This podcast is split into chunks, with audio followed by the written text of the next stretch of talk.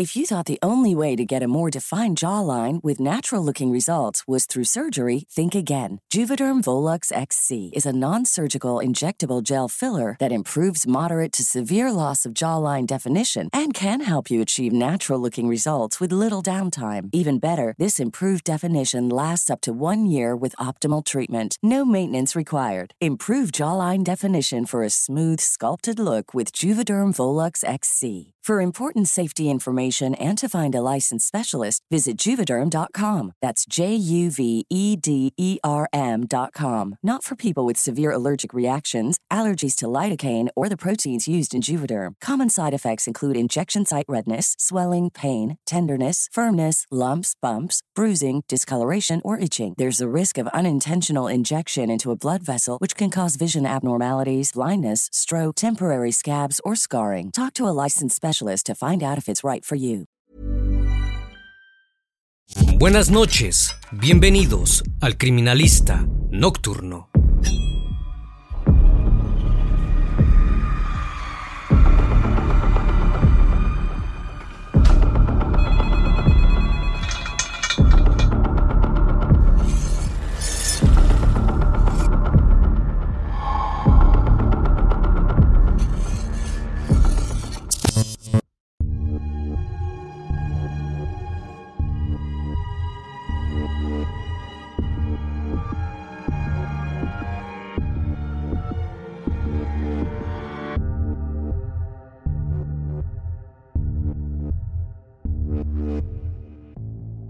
El 12 de marzo de 1999, un grupo de policías irrumpió en una pequeña granja de la ciudad de Kilmore, en el estado de Victoria, Australia. David Reed quedó completamente impactado con lo que le dijeron. El cuerpo de una joven de 16 años había sido enterrado en su jardín. Los agentes ya sabían que él no era el asesino, pero le advirtieron que el culpable estaba más cerca de lo que creía le pidieron que los guiara hasta el cementerio de mascotas de la casa. Una vez allí, vieron que una tumba se destacaba sobre el resto. Estaba llena de moscas. La policía corrió la tierra y desenterró el cuerpo de Rachel Barber. El mismo yacía aún con un cable de teléfono alrededor de su cuello. El criminalista nocturno. Rachel Barber nació en la ciudad de Melbourne, Australia, el 12 de septiembre de 1983. Fue la primera hija de Elizabeth y Michael Barber. Cinco años después llegó su hermana Ashley y la familia se completó con la llegada de una tercera pequeña.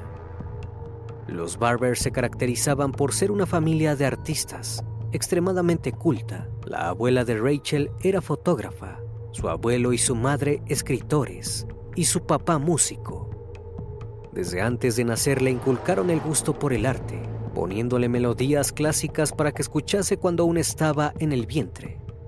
Esto tuvo un enorme impacto en Rachel. A los pocos años de vida, ya tomaba clases de ballet y era de las mejores bailarinas. Además, era una niña muy fotogénica. La casa de su abuela estaba llena de retratos donde posaba con una sonrisa en su rostro.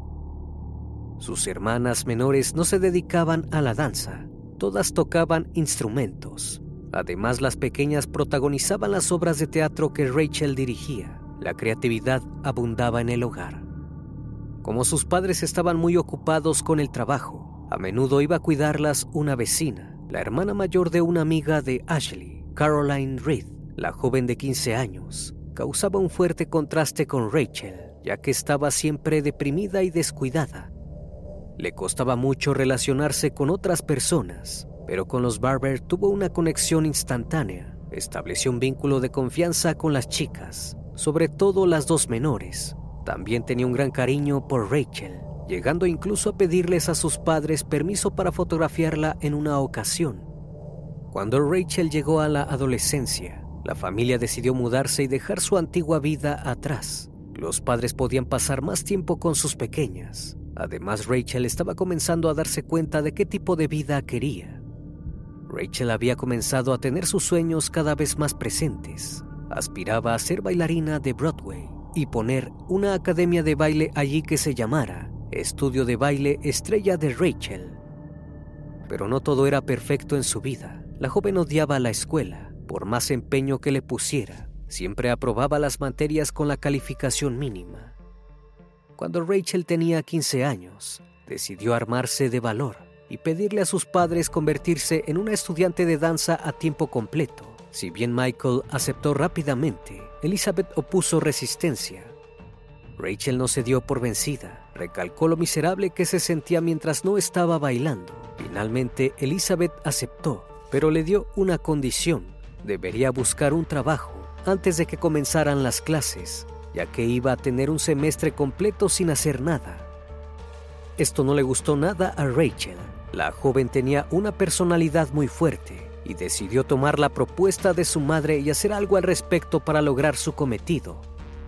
Fue a la Academia Fábrica de Baile y habló con la directora. Le dijo que si bien comprendía que el año de cursos ya había comenzado, no quería esperar más para entrar en la escuela. Buscar un trabajo significaría una pérdida de tiempo. Para ella, no había nada más productivo que bailar. La directora quedó asombrada con su determinación.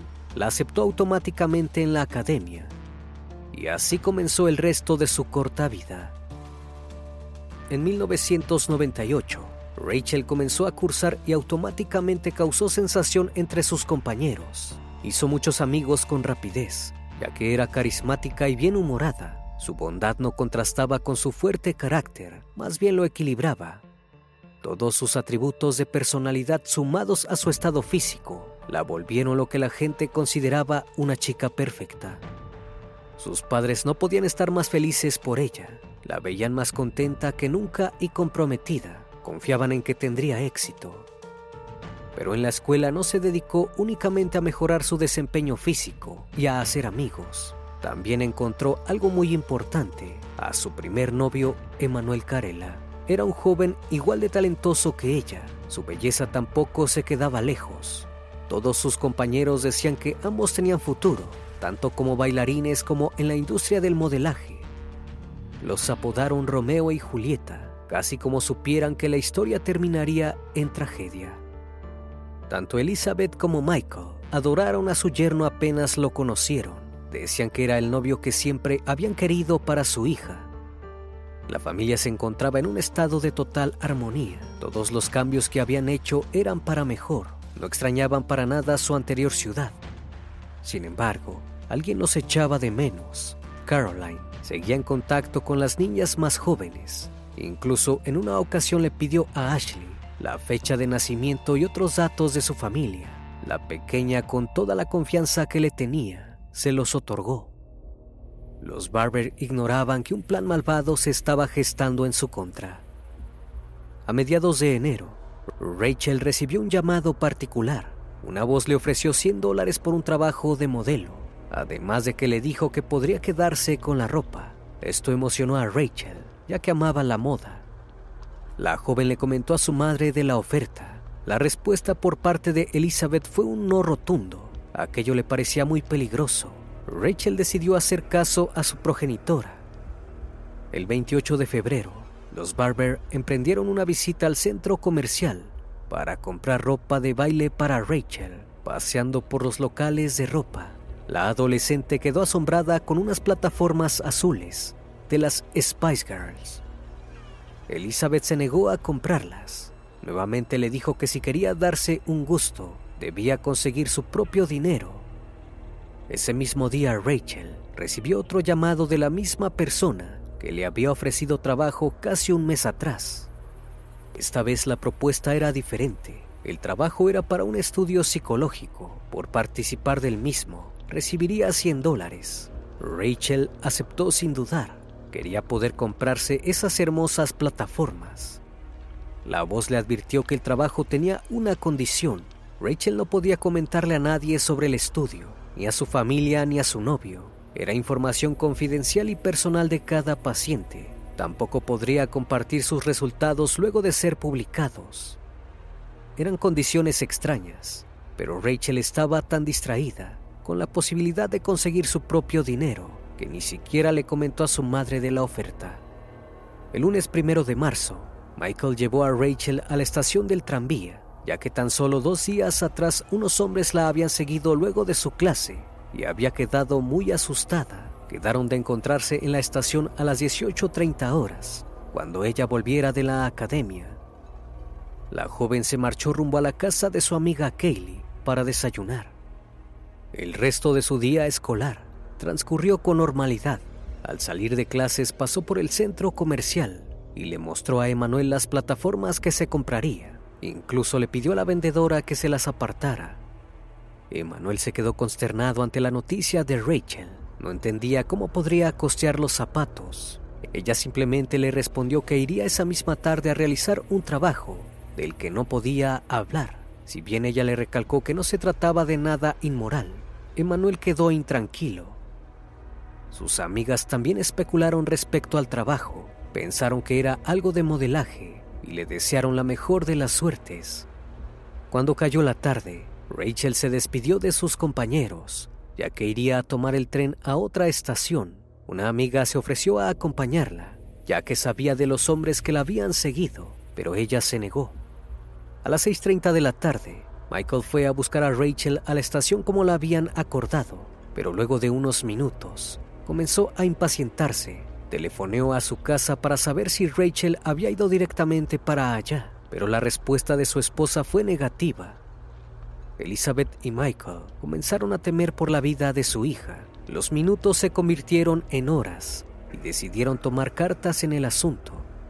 Fueron directo a la comisaría para reportar a Rachel como desaparecida. Los policías no le brindaron la ayuda que esperaban, más bien hicieron lo contrario. Les dijeron que debían esperar 24 horas. Hasta entonces, no comenzarían a buscarla. Hey, I'm Ryan Reynolds. Recently, I asked Mint Mobile's legal team if big wireless companies are allowed to raise prices due to inflation. They said yes. And then when I asked if raising prices technically violates those onerous two year contracts, they said, What the f are you talking about, you insane Hollywood ass? So to recap, we're cutting the price of Mint Unlimited from $30 a month to just $15 a month. Give it a try at mintmobile.com slash switch. $45 up front for three months plus taxes and fees. Promo rate for new customers for limited time. Unlimited more than 40 gigabytes per month. Slows. Full terms at mintmobile.com.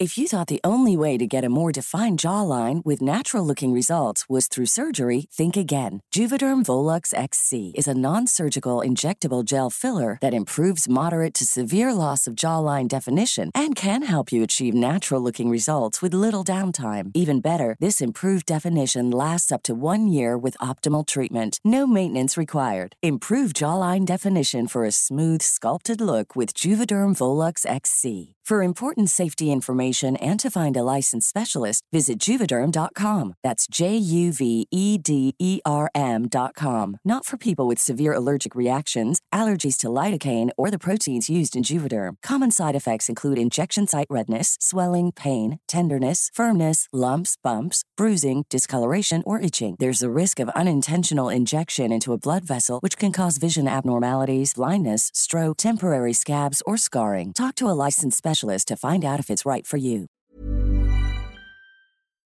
Elizabeth llamó a Emanuel y le contó todo respecto a la ausencia de Rachel. El joven admitió que estaba muy preocupado por el trabajo al que había ido. Elizabeth, completamente consternada, le pidió que le contara todo lo que sabía al respecto. Emanuel no pudo proporcionar más información que la que tenía. No era nada inmoral y había sido ofrecido por una vieja amiga de Rachel. Esto último confundió a Elizabeth, ya que no sabía de quién podría tratarse. El joven se fue a dormir, esperando que Rachel lo llamara como hacía todas las noches. Elizabeth y Michael salieron a dar vueltas con su auto gritando el nombre de su hija, implorando que apareciera. La mañana llegó y Rachel siguió sin dar señales de vida. Sus padres volvieron a ir a la policía para llevarles las fotografías para los volantes de búsqueda. Los agentes no solo les dijeron que debían esperar aún más para efectuar la denuncia, sino que también le restaron importancia al asunto. Según ellos, Rachel seguramente se había fugado con algún amigo o amante y no quería ser encontrada. Elizabeth comenzó a preocuparse por los dichos de los agentes y decidió leer el diario de su hija para saber si en realidad ella era infeliz. Pero en el mismo no había nada que dijera que quería fugarse. Su instinto estaba en lo cierto. Algo malo le había ocurrido y la presencia de esa vieja amiga resonaba cada vez más fuerte. Elizabeth fue al antiguo colegio de Rachel y pidió una lista con nombres de sus excompañeras. La directora se la negó, debido a que solo la policía podía realizar la petición. La mujer volvió a ir a la policía para rogarles que le dieran acceso a la lista, pero los agentes le dijeron que eso era imposible. Completamente abatida ante la indiferencia de los agentes, Elizabeth salió junto a su marido a pegar volantes en la calle. Fueron incluso hasta los barrios más peligrosos. Allí se encontraron con grupos de damas de compañía y alcohólicos. Lejos de hacerlos sentir incómodos, les ofrecieron ayuda para repartir las fotografías de Rachel. Al tercer día la policía finalmente citó a los Barber. Antes de ponerse en marcha con el reporte oficial de la desaparición de Rachel, les advirtieron que si seguían pegando volantes donde no debían, les pondrían una multa. Cuando iniciaron la investigación, los detectives les dijeron que pedirían los nombres de las excompañeras de su hija durante las 24 horas anteriores. Podrían haberlo hecho y habían mentido a los padres de la chica. En contra de todo pronóstico, interrogaron primero a Emanuel. Le preguntaron si ya había mantenido relaciones íntimas con Rachel. El joven admitió que sí, pero recalcó que utilizaron protección. Sin embargo, desde ese momento, la principal hipótesis de los agentes pasó a ser que Rachel estaba embarazada y había huido a otra ciudad para que sus padres no se enteraran. Tanto Elizabeth como Michael quedaron completamente indignados ante este planteamiento. Ellos confiaban en su hija. Si le hubiese pasado algo así, les habría dicho. Su instinto decía que ella seguía cerca y que no podía regresar. Decidieron continuar la búsqueda con sus propios medios. Mientras la policía hacía lo suyo, volvieron a salir durante varias noches en auto para conseguir aunque sea una pista, pero tuvieron que parar. Los agentes les dijeron que hacer su propia investigación no les traería más que problemas y no querían otra víctima. La impaciencia de los Barbers se acentuaba cada vez más, pero por suerte llegaría un llamado que lo cambiaría todo. Comenzaron a llegar noticias de todo tipo. Una joven llamada Allison, que era compañera de la academia de baile de Rachel, se presentó en la comisaría. Les dijo a los agentes que el día de la desaparición había visto a Rachel en la estación de tren, acompañada de una mujer. La misma hacía un gran contraste con la joven. Era algunos años mayor, estaba desarreglada, subida de peso y no era nada atractiva. En palabras de Allison, era claro que no era bailarina. Al mismo tiempo, los agentes lograron infiltrarse en el celular de la joven desaparecida le preguntaron a los Barber si conocían a las personas con las que su hija había hablado el día que desapareció. Todos eran allegados de ella, excepto por un número que les llamó la atención. Caroline Reed Robertson había llamado a Rachel tres veces el día anterior a la desaparición. Elizabeth les dijo que había sido su niñera años atrás, pero que no tenían contacto actualmente. Sin embargo, el estado físico que había descrito Allison coincidía con el de esta mujer. Todas las alarmas se encendieron.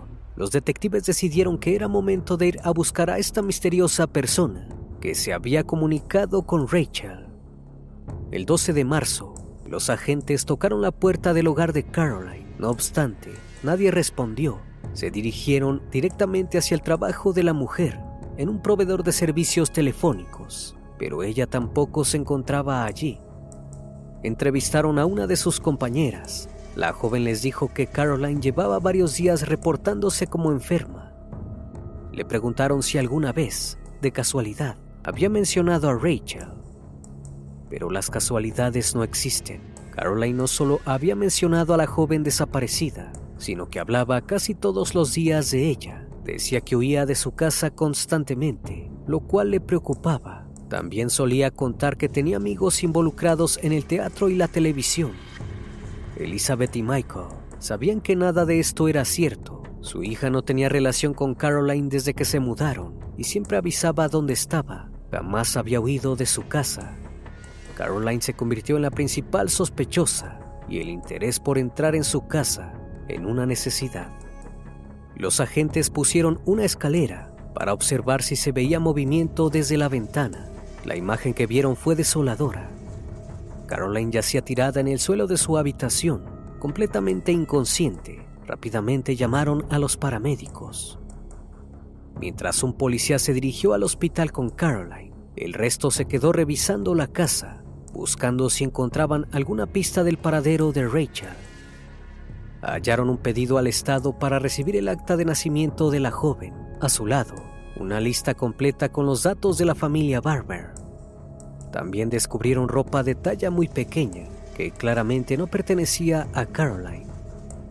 Pero lo más impactante es que la casa estaba repleta de fotografías de Rachel. La mujer estaba completamente obsesionada con la joven. Hurgando aún más en sus pertenencias, encontraron un cuaderno donde Caroline había escrito casi una biografía sobre la chica raptada. La describía como pura y perfecta, con ojos verdes que hipnotizaban y piel de cera blanca. Decía que era tan bella que podría salir en las portadas de las revistas. También comentaba algunos aspectos de su personalidad. Decía que tenía demasiadas citas, que era salvaje, luchadora y firme en sus convicciones.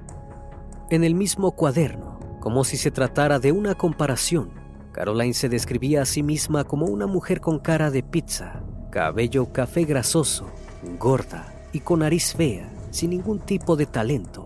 Mientras estas notas dejaban en claro su culpabilidad, en el hospital, Caroline se recuperaba del ataque de epilepsia que había tenido. Cuando se despertó, lo primero que le preguntó el policía fue si sabía dónde estaba Rachel. Caroline no dudó ni un segundo en decir que ella la había asesinado. Sin embargo, recalcó que fue un accidente. Ahora restaba saber cómo había llegado a cometer tan terrible crimen. La idea de Caroline era tomar la personalidad y el físico de Rachel. Anotó en una agenda cómo sería cada movimiento para lograr su macabro plan. Primero le ofrecería una propuesta de trabajo que no podría rechazar. Sería dinero fácil. Cuando estuviese camino a su casa, le recalcaría que no podía contarle a nadie sobre su encuentro. Una vez que llegaran al hogar, Caroline colocaría una pizza en la que pondría polvo tóxico para dormir y se la daría a Rachel para drogarla. Luego la asesinaría. Acto seguido, desfiguraría su cuerpo para que fuese irreconocible y guardaría sus restos en bolsos del ejército. Finalmente los enterraría en algún lugar, probablemente en la granja donde había crecido. Cuando terminara de perpetrar su siniestro plan, pediría un préstamo al banco para mudarse a otro estado bajo su nueva identidad, James Southall. Este nombre no había sido elegido al azar, llevaba nada más y nada menos que el apellido de soltera de Elizabeth Barber. Caroline había planeado convertirse en un personaje muy parecido a su víctima. Sería una joven de 16 años con mucho talento, una gran revelación para la industria del modelaje. Pero idearlo no sería tan fácil como ejecutarlo. La primera parte del plan salió de acuerdo a lo ideado. El primero de marzo, Caroline se encontró con Rachel en la estación de tren y juntas se dirigieron a su casa. Pero el polvo tóxico no funcionó con Rachel, pues la joven simplemente quedó somnolienta. Caroline le propuso realizar ejercicios de meditación para que estuviese más relajada y pudiese realizar mejor la entrevista. Le dijo a Rachel que pensara en cosas que la hicieran feliz y le dieran paz. Rachel cerró los ojos y entregó toda su confianza a Caroline, pero en ese mismo instante, la siniestra mujer agarró el cordón del teléfono, se lo puso alrededor del cuello y comenzó a ahorcarla. Rachel imploró por su vida a gritos. El cable se salió, pero Caroline todavía sostenía a la chica con fuerza. Durante una fracción de segundos, la mujer dudó en continuar con su plan, pero ya había llegado demasiado lejos decidió ignorar las súplicas de Rachel, volvió a poner el cable en su cuello y la asfixió asesinándola. Caroline tomó el cuerpo sin vida de Rachel y lo metió en un armario, aún con el cable atravesando su cuello. A la mañana siguiente, se reportó como enferma en el trabajo y fue a pedir un préstamo de 10 mil dólares al banco. Pero los días pasaban y el préstamo no llegaba. Caroline comenzó a ponerse cada vez más nerviosa. Decidió que era el momento de enterrar el cuerpo para que nadie lo encontrara. Cortó el cuerpo de Rachel en dos partes, las envolvió en una alfombra y las guardó en bolsos del ejército. Luego le pidió dinero prestado a unos amigos para contratar un camión de mudanza. Cuando el vehículo llegó, Caroline le advirtió al empleado que estaba transportando algo valioso, una escultura muy costosa que podía romperse con facilidad. Los restos de Rachel fueron trasladados hasta la granja familiar de los Reed, en la localidad de Kilmore, Victoria, al norte de Melbourne. Allí Caroline enterró el cuerpo de su víctima junto a los de sus mascotas. Doce días después, David Reed, el padre de Caroline, siguió a los agentes por el mismo campo. Una de las tumbas se destacaba por estar llena de moscas y tener la tierra desparramada. Los policías sacaron el cuerpo sin vida de Rachel. Aún conservaba la cuerda de teléfono alrededor de su cuello. Había sido un entierro rápido. En octubre del año 2000, Caroline se declaró culpable del homicidio de Rachel. Durante el jurado, el psiquiatra forense expresó que Reed había seleccionado una víctima cuyas cualidades creía que podía adquirir para reinventarse. Caroline estaba completamente celosa de la popularidad y la belleza de Rachel, y ese había sido el móvil del crimen. Fue diagnosticada con un desorden de personalidad múltiple. Incluso se exhibió un autorretrato que había pintado, donde su rostro estaba completamente negro. El jurado arremetió fuertemente contra la mujer, diciéndole que en sus cortos años de vida, Rachel había sido mucho más feliz y exitosa de lo que ella jamás sería. Cuando fue su turno de subir al estrado, no habló sobre el asesinato de Rachel. Dijo que se veía a sí misma como un alma en pena, totalmente torturada. En sus palabras, era una alienígena que cayó en un mundo lleno de ángeles. Caroline fue sentenciada a 20 años de prisión, con un mínimo de 14 años y medio tras las rejas. Luego de eso, podría salir por buena conducta Estando encarcelada, cambió completamente su físico, perdió muchísimo peso, se alisó el cabello y se tiñó de rubia. Cuando Elizabeth vio en persona después de mucho tiempo a la asesina de su hija, se horrorizó porque estaba casi idéntica a Rachel. Luego de tantos años, había logrado su cometido. A finales de enero de 2015, Caroline obtuvo la libertad condicional. Los Barber dieron una entrevista dijeron que la perdonaban, pero esperaban de todo corazón que viviese una vida tranquila y sin causar problemas. Si bien Caroline pudo rehacer su vida, la familia de Rachel no corrió con la misma suerte. Su hermana menor, Ashley, deseó nunca haber conocido a la hermana pequeña de Caroline. De haber sido así, jamás hubiese sido su niñera y no habría desarrollado su perversa obsesión. La hermana de Caroline también salió perdiendo le escribió una carta a Ashley pidiéndole que la perdone y diciéndole que esperaba que fuesen amigas. Jamás obtuvo respuesta. Michael cayó en una fuerte depresión luego de que se encontrara el cuerpo de Rachel y le costó mucho recuperarse. Tardó años en poder volver a escribir música. Elizabeth, por su parte, perdió completamente las ganas de vivir. En 2004, pudo salir adelante escribiendo un libro llamado Víctima Perfecta, donde narra los últimos días de vida y el posterior asesinato de su hija. En 2009, una película basada en el libro llamada En su piel fue furor. Rachel quedó inmortalizada en estas obras. Fue famosa, como todos pensaban que sería, pero de la peor manera. Una vez más, estimado público, agradezco su compañía Gracias por brindar un espacio de su tiempo para conocer un caso más de este canal. Si aún no estás suscrito, te hago la cordial invitación a que lo hagas y formes parte de esta gran comunidad. Esto es El Criminalista Nocturno. Hasta la próxima emisión. Buenas noches.